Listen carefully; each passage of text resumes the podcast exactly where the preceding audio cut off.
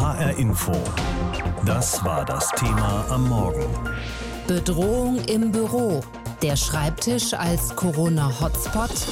Im März vorigen Jahres musste alles ganz schnell gehen. Von einem auf den anderen Tag war so etwas wie Büroalltag gefährlich geworden für die Beschäftigten. Und so standen viele Arbeitgeber plötzlich vor der Herausforderung, ihre Leute von zu Hause aus arbeiten zu lassen, im Homeoffice und dafür die nötigen Voraussetzungen zu schaffen. Das hat dann schließlich nach vielen Anlaufschwierigkeiten und einigen Wochen Eingewöhnung auch mehr oder weniger geklappt. Dann kam der Sommer, die Infektionszahlen gingen runter und viele Beschäftigten kehrten wieder zurück in ihre angestammten Büros. Aber inzwischen haben wir den zweiten Lockdown und da müsste das Homeoffice eigentlich wieder an Bedeutung gewonnen haben. Ist das so? Arbeiten auch jetzt wieder viele Berufstätige von zu Hause aus? Unsere Wirtschaftsreporterin Juli Rutsch hat sich umgehört. In seinem Homeoffice erwische ich Helge Emler. Er arbeitet für die gewerkschaftsnahe Hans-Böckler-Stiftung. Die hat im vergangenen Jahr mehrmals erhoben, ob Arbeitnehmer Homeoffice nutzen oder nicht. Im ersten Lockdown waren die Zahlen noch relativ hoch. Das waren damals ähm, etwa eine von vier Personen, die ausschließlich im Homeoffice gearbeitet hat im April, beziehungsweise knapp 40 Prozent, die sowohl im Homeoffice als auch wechselseitig gearbeitet haben. Nachdem der erste Lockdown dann vorbei war, sind viele wieder ins Büro gegangen. Dann kam der zweite und da war Helge Emler überrascht. Dass es keine Rückkehr zum Homeoffice gab im November. Selbst dann nicht, als die äh, Bundeskanzlerin ja schon den Lockdown Light ausgerufen hatte und an Betriebe appelliert hatte. Helge Emler von der Hans-Böckler-Stiftung betont aber auch, dass sie im Zeitraum von Anfang bis Mitte November befragt haben. Wie es aber aktuell aussieht, seitdem der Lockdown ab Dezember immer wieder verschärft wurde, ist unklar. Zahlen darüber gibt es derzeit noch keine. Viele Unternehmen versuchen jedoch ihren Mitarbeitern das mobile Arbeiten zu ermöglichen, etwa in der Personal- oder Marketingabteilung oder Banken und Versicherungen, also auch dann, wenn sensible Daten im Spiel sind. Erstaunlich sei aber, dass es Branchen gibt, in denen die Homeoffice-Zahlen zurückgegangen seien, wie etwa in der öffentlichen Verwaltung.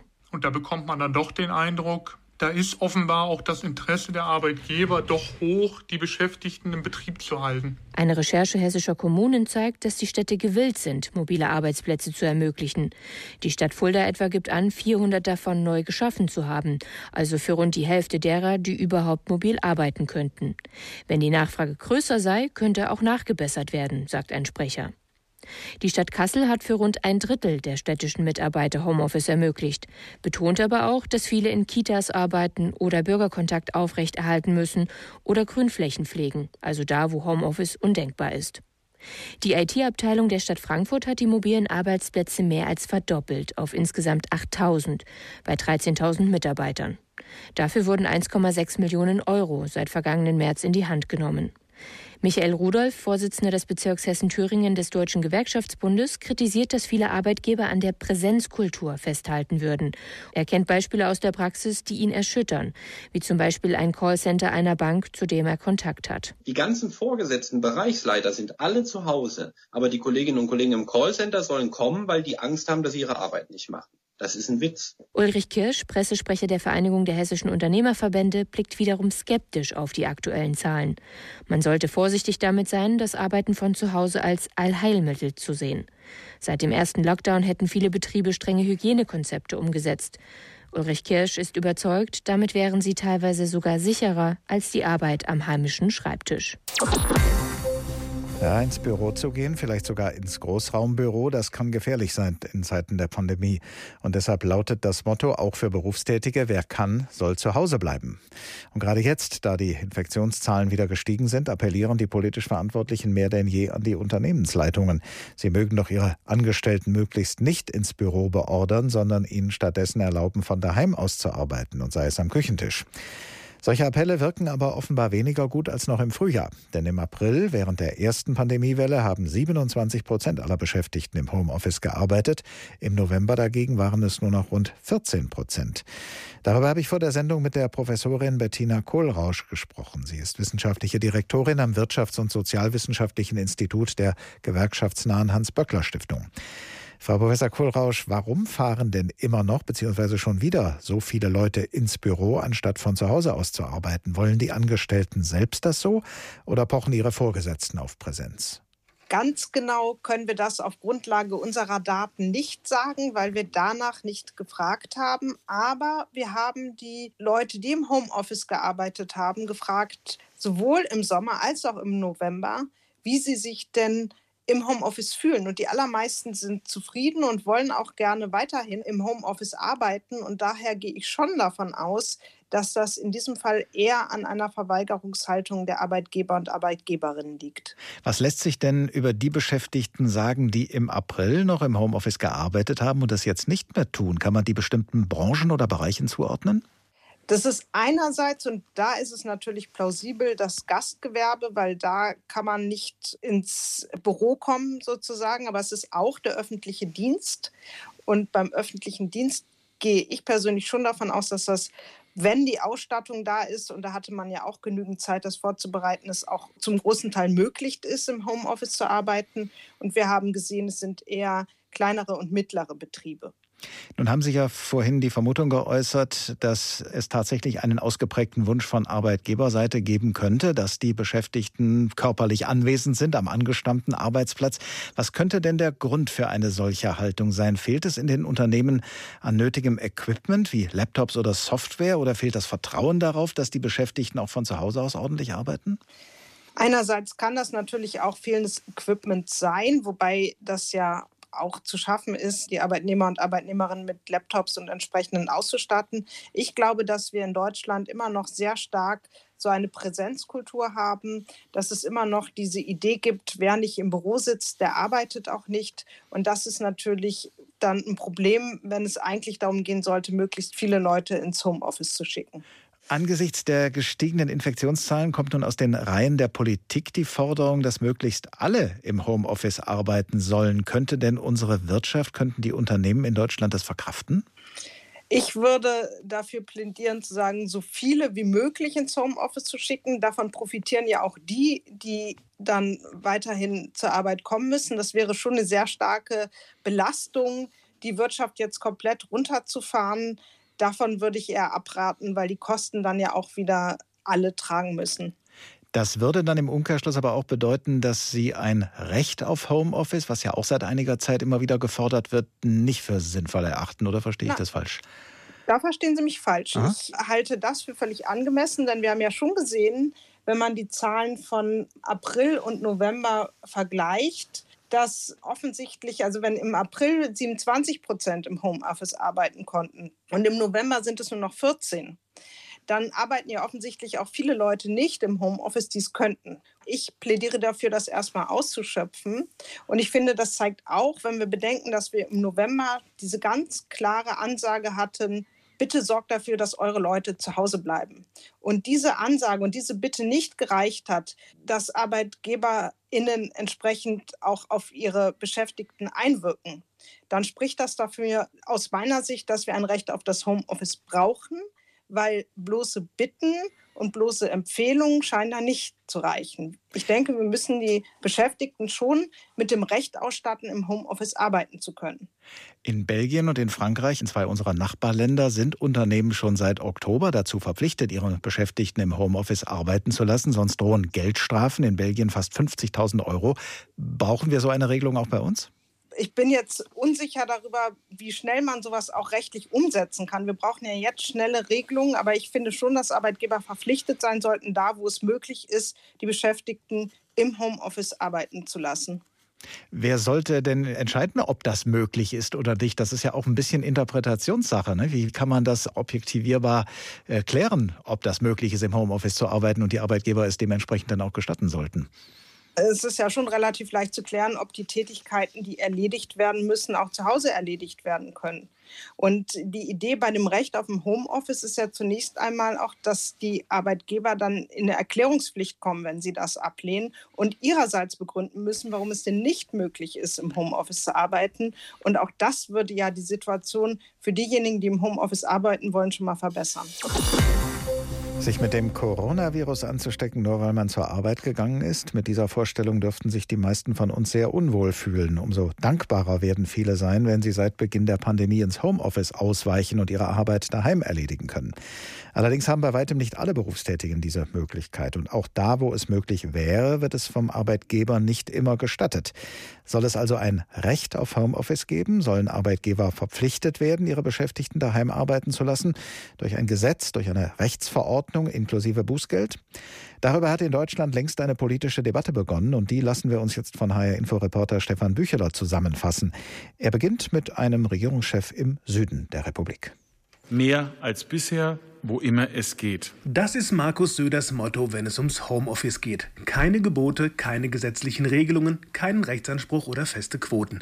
Der bayerische Ministerpräsident will die Arbeitgeber lieber motivieren. Dazu wäre auch denkbar, das ist der Vorschlag von uns, ein Anreizsystem zu entwickeln, statt einem Verbot oder einer Vorgabe ein Anreizsystem zu machen, um steuerlich Erlösmöglichkeiten zu schaffen, beispielsweise zur Fortabschreibung, wenn jemand mehr Homeoffice-Arbeitsplätze einrichten kann, damit der Anreiz groß ist, diese einzurichten und dauerhaft zu erhalten. Steuerliche Förderung statt Gesetze, so positioniert Söder seine CSU und setzt sich deutlich ab von den Grünen. Die wollen Arbeitgeber über das Arbeitsschutzgesetz verpflichten, Homeoffice zu ermöglichen, wenn es die Tätigkeiten denn zulassen. Bei Verstößen dagegen sollten auch Bußgelder drohen. Solche Maßnahmen seien jetzt schlicht nötig, sagt die Bundesvorsitzende Annalena Baerbock. Weil es ja schon absurd ist, dass wir im Privaten auf den niedrigsten Kontakt runtergehen, aber dann Menschen nach wie vor in Großraumbüros arbeiten, gerade in vielen Verwaltungen Verwaltung. Und wenn wir nach Großbritannien schauen, wenn wir nach Irland oder auch Dänemark schauen, diese Mutation, die dort gerade sich massiv ausbreitet, das sind eigentlich die Warnbilder, die wir im Frühjahr aus Bergamo hatten. Für Oliver Stettes vom Institut der deutschen Wirtschaft ist eine Homeoffice-Pflicht schlicht unangebracht. Homeoffice, sagt er, könne nur dann produktiv sein, wenn beide Seiten das für sinnvoll erachten, Arbeitnehmer und Arbeitgeber. Steffen Kampeter, Hauptgeschäftsführer der Bundesvereinigung der deutschen Arbeitgeberverbände, betont, dass in den Betrieben seit Beginn der Pandemie ohnehin schon viel passiert sei. Gemeinsam mit dem Bundesarbeitsminister ist die sogenannte SARS-CoV-2-Arbeitsschutzregel entwickelt worden Mitte des Jahres. Der Betrieb ist ein im Vergleich zu anderen Orten sicherer Platz. Der gerade erwähnte SPD-Arbeitsminister Hubertus Heil will unterdessen ein klares Signal setzen. Wir brauchen, wo immer es geht, die Möglichkeit für Beschäftigte, von zu Hause aus zu arbeiten und wo das sinnvoll und möglich ist, und zwar sofort. Das ist die Erwartung der Bundesregierung, um Kontakte noch mehr einzuschränken, auch auf dem Weg zur Arbeit. Kanzlerin Merkel und die Länderchefs hatten die Arbeitgeber, Zitat, dringend gebeten, großzügige Homeoffice-Möglichkeiten zu schaffen. Heil hatte eigentlich mehr gewollt. Zunächst hatte er einen Rechtsanspruch auf Homeoffice angekündigt, war aber am Widerstand der Unionsparteien gescheitert. Nun sieht sein Gesetzentwurf nur noch das Recht vor, dass ein Homeoffice-Wunsch mit dem Arbeitgeber besprochen werden kann. Lehnt der das dann ab, muss er es begründen. Hubertus Heil appelliert derweil weiter an die Verantwortung der Arbeitgeber. Und er hängt noch einen Satz dran. Keiner von uns kann wollen, dass über die ergriffenen Maßnahmen hinaus wir die gesamte Wirtschaft in den Lockdown schicken müssen. Das klingt dann schon fast wie eine Warnung an die Arbeitgeber. Wegen der nach wie vor hohen Infektionszahlen in Deutschland gab es nun sogar die Forderung einer Homeoffice-Pflicht. Denn Hinweise darauf, dass viele Menschen ihrer Arbeit im Büro nachgehen, statt zu Hause zu sein, da gibt es einige. Zum Beispiel zeigen auch Analysen der Bewegungsdaten von Google, dass der Rückgang der Mobilität im November nur halb so groß war wie noch im Frühjahr 2020. Und auch die Hans-Böckler-Stiftung, die zum Deutschen Gewerkschaftsbund gehört, hat in einer Umfrage herausgefunden, dass kurz nach Beginn der Corona-Krise im April 27 Prozent der Beschäftigten angaben, ausschließlich oder überwiegend von zu Hause zu arbeiten. Im November waren es dann nur noch die Hälfte. Doch was macht die Bürosituation überhaupt so Corona gefährlich? Darüber spreche ich jetzt mit unserer H-Info Wissenschaftsredakteurin Angelika Fey. Angelika, was kann man jetzt äh, wissenschaftlich überhaupt dazu sagen? Also wie stark trägt Arbeiten im Büro zu höheren Infektionszahlen bei? Ja, wie so oft beim Thema Corona kann man dazu noch keine eindeutige Antwort geben, auf die sich jetzt alle geeinigt hätten. Es ist eben ein neues Virus und vieles muss erst erforscht werden. Es gibt aber natürlich inzwischen einige Studien, die verschiedene Aspekte untersucht haben, die beim Thema mehrere Menschen arbeiten in einem geschlossenen Raum während der Corona-Pandemie relevant sind. Im Dezember zum Beispiel ist eine Studie veröffentlicht worden von Forschern der Universitäten Mannheim und München. Die Studie aus dem Bereich Wirtschafts Wissenschaft äh, trägt den bezeichnenden Titel My Home is My Castle. Sie hat unter anderem herausgefunden, dass von zu Hause aus Arbeiten das Infektionsrisiko deutlich reduziert. Bereits ein Prozentpunkt mehr Arbeitnehmer im Homeoffice könne die Infektionsrate um bis zu acht Prozent verringern, heißt es in dieser Studie. Ja, und woran liegt das? Also was macht Arbeiten im Büro so riskant in Sachen Ansteckung? Schuld sind da wohl vor allem die Aerosole, über die wird ja auch im Zusammenhang mit Masken viel gesprochen. Nochmal zur Erklärung, beim Atmen, Sprechen, Husten und Lachen stoßen wir Tröpfchen aus. Die größeren dieser Tröpfchen fallen zu Boden oder auf Oberflächen, wie zum Beispiel auf Tische. Wenn eine andere Person den Tisch anfasst und sich später zum Beispiel die Augen reibt, können Viren sich über eine sogenannte Schmierinfektion übertragen. Viel häufiger passiert, passiert es bei SARS-CoV-2 aber, dass wir diese Tröpfchen einatmen. Zum Beispiel, wenn wir dem Menschen, der sie ausstößt, gegenüber sitzen. Und wenn diese Tröpfchen sehr klein sind, dann spricht man von Aerosolen. Diese kleinen Tröpfchen Aerosole sind sehr leicht und können deshalb in der Luft schweben bleiben. Also sie fallen nicht so schnell zu Boden. Und weil sie so leicht sind, verteilen sie sich auch gut im Raum und reichern sich in einem geschlossenen Raum auch an. Vor allem am Anfang der Pandemie sind viele Experten davon ausgegangen, dass diese Aerosole beim neuen Coronavirus keine entscheidende Rolle spielen. Inzwischen sehen das die meisten Wissenschaftler anders. Auch das Robert Koch Institut sagt, Hauptübertragungsweg bei SARS-CoV-2 sind Tröpfchen und Aerosole, also die leichte kleine Sorte Tröpfchen. Angelika, und wie wirken sich jetzt diese Aerosole ganz konkret aus? Das hängt davon ab, wie groß der Raum ist, wie hoch die Decke und wie gut er belüftet wird. In Schulen zum Beispiel galten ja, als sie noch auf waren, strenge Regeln für das Lüften. Alle 20 Minuten Stoßlüften oder Querlüften durch ganz geöffnete Fenster für drei bis fünf Minuten. Ob diese Regeln so auch in den meisten Büros eingehalten werden, das weiß ich nicht. Außerdem gilt in den meisten Büros am Sitzplatz keine Maskenpflicht. Man muss zwar eine Maske aufsetzen, wenn man über den Gang läuft, aber nicht am Sitzplatz. Wenn jetzt also zwei Kolleginnen den ganzen Tag über in einem Raum sitzen, am Platz keine Maske tragen, viel telefonieren, also viel Aerosole ausstoßen und zum Beispiel nur alle zwei Stunden lüften, dann besteht nach allem, was man bisher weiß, ein Ansteckungsrisiko, wenn eine der beiden infiziert ist. Denn das Gemeine am neuen Coronavirus ist ja, viele Menschen, die sich infiziert haben, sind dann besonders ansteckend, wenn sie noch keine Symptome haben und also denken, ich kann ins Büro gehen. Und dafür, wie sich Aerosole im Raum verteilen, gibt es inzwischen mehrere Modellierungsstudien und es gibt Fallstudien, wo einzelne Ansteckungsketten, einzelne Ansteckungsketten nachverfolgt wurden. In Südkorea zum Beispiel hat eine infizierte Person in einem geschlossenen Raum zwei andere angesteckt, obwohl die eine Person sechseinhalb Meter weit weg war und die andere Person fast fünf Meter weit weg und zu einer der Personen nur fünf Minuten lang Kontakt über diese Weise weite Entfernung bestand. Das hat in diesem Fall schon ausgereicht, um sich anzustecken. Und viel Platz gibt es nicht überall, denn was beim Thema Arbeiten im Büro auch noch eine Rolle spielt, ist natürlich die Frage, wie man zum Arbeitsplatz kommt. Busse und Bahnen können gerade zu Pendlerzeiten ziemlich voll sein. Trotz aller Appelle, daheim zu bleiben angesichts der Corona-Pandemie, es gibt Gründe, warum viele Menschen Tag für Tag ihre eigenen vier Wände verlassen müssen.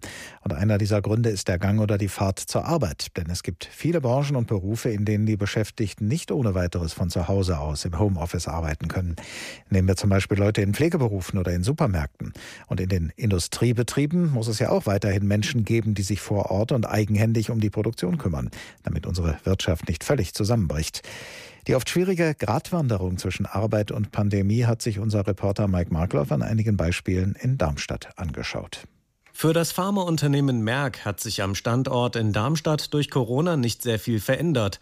Das sagt Hans Becher, Bereichsleiter für Sicherheit, Umwelt und Gesundheit.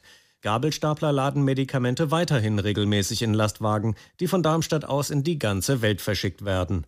Systemrelevanz heißt das Zauberwort. Merck hat dieses Prädikat bekommen und darf auch weiterhin produzieren. Hans Becher. Die Herstellung von Arzneimitteln und auch die Forschung daran in Laboren geschieht ohnehin unter sehr hohen Sicherheitsvorkehrungen zum Schutz der Menschen, aber auch zum Schutz der Produkte.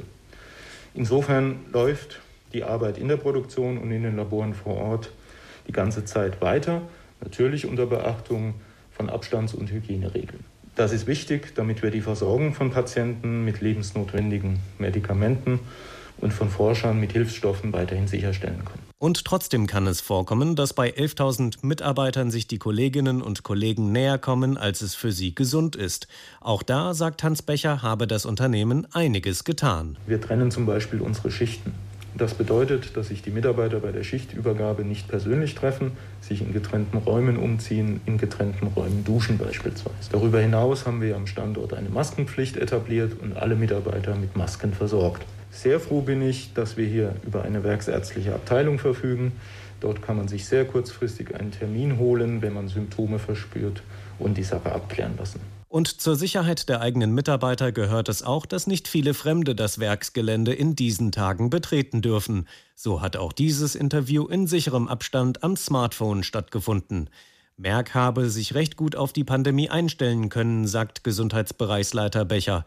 Die Befindlichkeiten der Mitarbeiter seien immer wichtig gewesen. Deswegen habe man Umfragen durchgeführt, ob die Mitarbeiter sich am Arbeitsplatz wohlfühlten. Und auch mit den Gewerkschaften stehe man in einem guten Austausch.